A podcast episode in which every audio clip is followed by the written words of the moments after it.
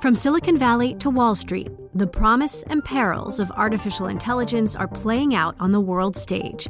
But what will the next phase of AI adoption look like?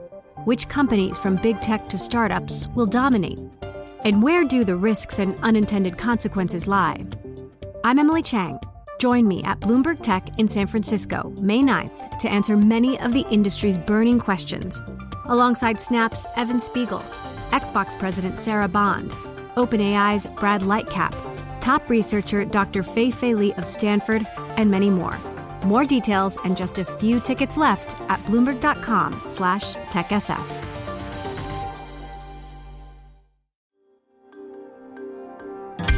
Le entregamos todo lo que necesita saber para comenzar el día. Esto es Bloomberg Daybreak para los que escuchan en América Latina y el resto del mundo. Feliz viernes y bienvenido a Daybreak en español. Es 22 de octubre de 2021, soy Eduardo Thompson y estas son las principales noticias.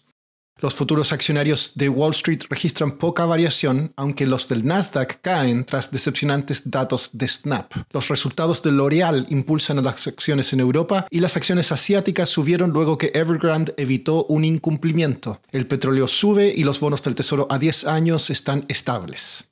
La empresa china Evergrande evitó un default al último minuto pagó un cupón de 83,5 millones de dólares, lo que motivó un alza en sus acciones, pero aún no está fuera de peligro. Tiene que pagar intereses sobre cuatro bonos más este año y mucha deuda que vence en 2022.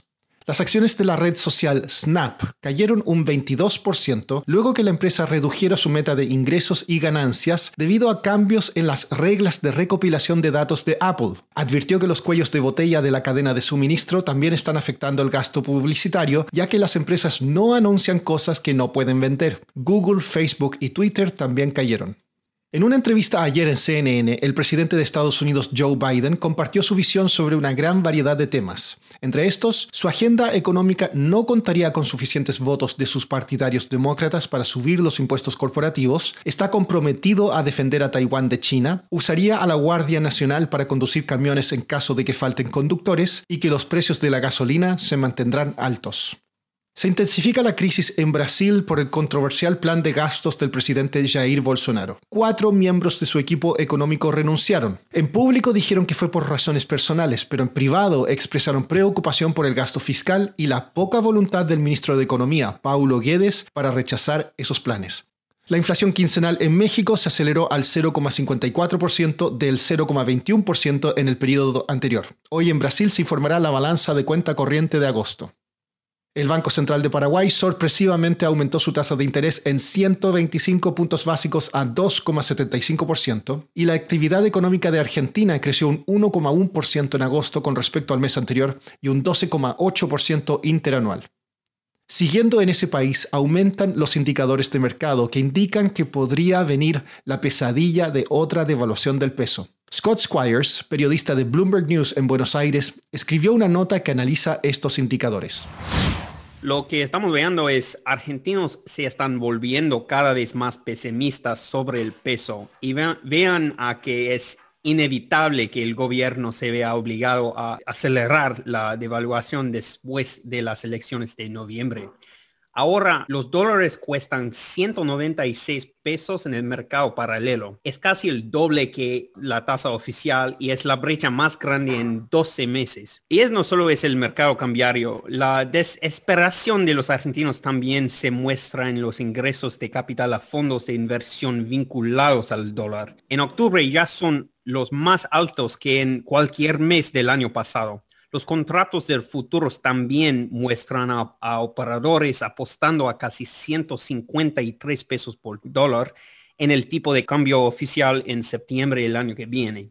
Scott, ¿qué implicancias tendría para el gobierno de Alberto Fernández una devaluación? Todo esto refleja el dilema del presidente Alberto Fernández, que ha insistido en una lenta despreciación del tipo de cambio oficial, manteniendo la moneda sobrevaluada en, un intento por frenar la inflación, que ya es más alta de 50% anual. Una devaluación rápida podría aliviar las tensiones sobre los exportadores, pero sería malísimo a los argentinos que tienen sus ahorros y, en pesos y políticamente sería muy costoso para la coalición de Fernández antes de las elecciones legislativas del próximo mes. Por último, vamos a terminar Daybreak con una triste noticia. La agencia AP informó que el actor Alec Baldwin disparó una pistola de utilería en el set de una película que mató a la directora de fotografía Halina Hutchins e hirió al director Joel Sousa. La producción de la película se ha detenido. La investigación permanece abierta y activa sin que se presenten cargos. Eso es todo por hoy. Soy Eduardo Thompson. Que tengan un buen fin de semana. Para conocer todas las noticias que necesita para comenzar el día, revise Daybreak en español en la app Bloomberg Professional. También puede personalizar Daybreak para recibir las noticias que desee. Eso es todo por hoy. Sintonice el lunes Bloomberg Daybreak